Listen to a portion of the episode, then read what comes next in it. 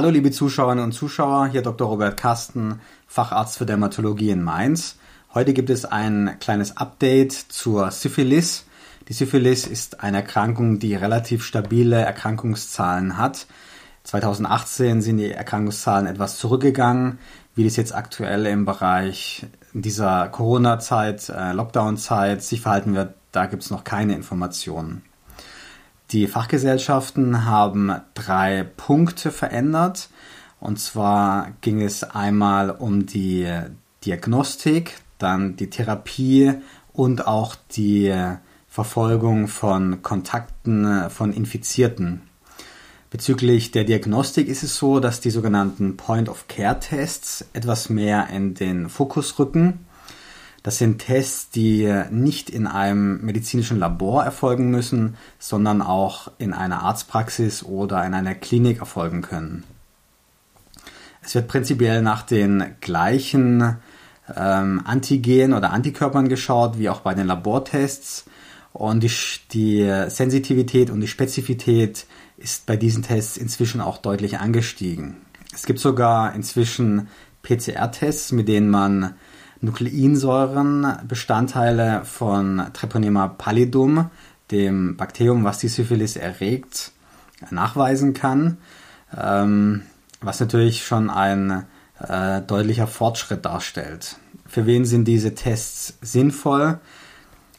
Jetzt nicht sicherlich für die meisten ähm, Arztpraxen oder Kliniken, die einen schnellen Zugang zu einem Labor haben wo man auch in relativ kurzer Zeit ein Ergebnis, ein sehr valides Ergebnis bekommen kann, sondern es ist eher für äh, Praxen oder Kliniken geeignet, wo es ziemlich lange dauern würde, bis man einen Befund bekommt.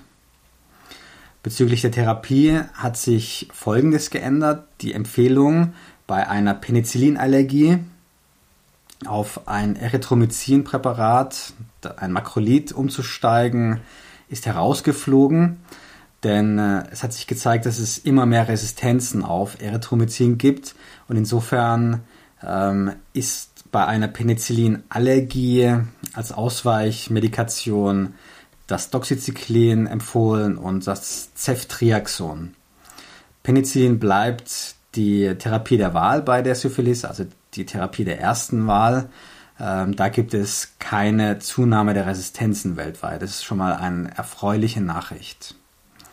Dann gibt es noch eine dritte Neuerung und zwar wird empfohlen, dass die Kontaktpersonen von einem an Syphilis äh, Erkrankten oder einem Syphilis Infizierten ähm, benachrichtigt werden sollten, dass derjenige eine Syphilis-Erkrankung hat. Und zwar ist es so, bei der Syphilis im Primärstadium sollten alle Sexualkontakte innerhalb der letzten drei Monate informiert werden und bei einer Syphilis im Sekundärstadium, also im zweiten Stadium, alle Kontakte, die in letzten zwölf Monaten stattgefunden haben.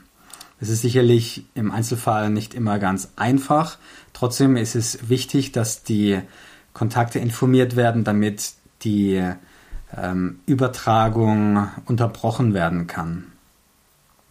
Nicht selten ist es so, ähm, dass auch die Gefahr besteht, dass man sich mit HIV infiziert äh, in Kombination mit einer Syphilis-Infektion. Deshalb ist es natürlich doppelt wichtig, dass hier auch geschaut wird, dass man die Infektionswege unterbrechen kann. Das soll es gewesen sein. Viele Grüße aus Mainz. Bitte abonnieren Sie unseren Kanal, hätte ich fast vergessen zu sagen. Wenn Sie zu diesen Themen auf dem Laufenden bleiben möchten, aktivieren Sie auch die Glocke, dann erhalten Sie auch eine Benachrichtigung, sobald wir ein neues Video posten. Viele Grüße aus Mainz, Ihr Dr. Robert Kasten.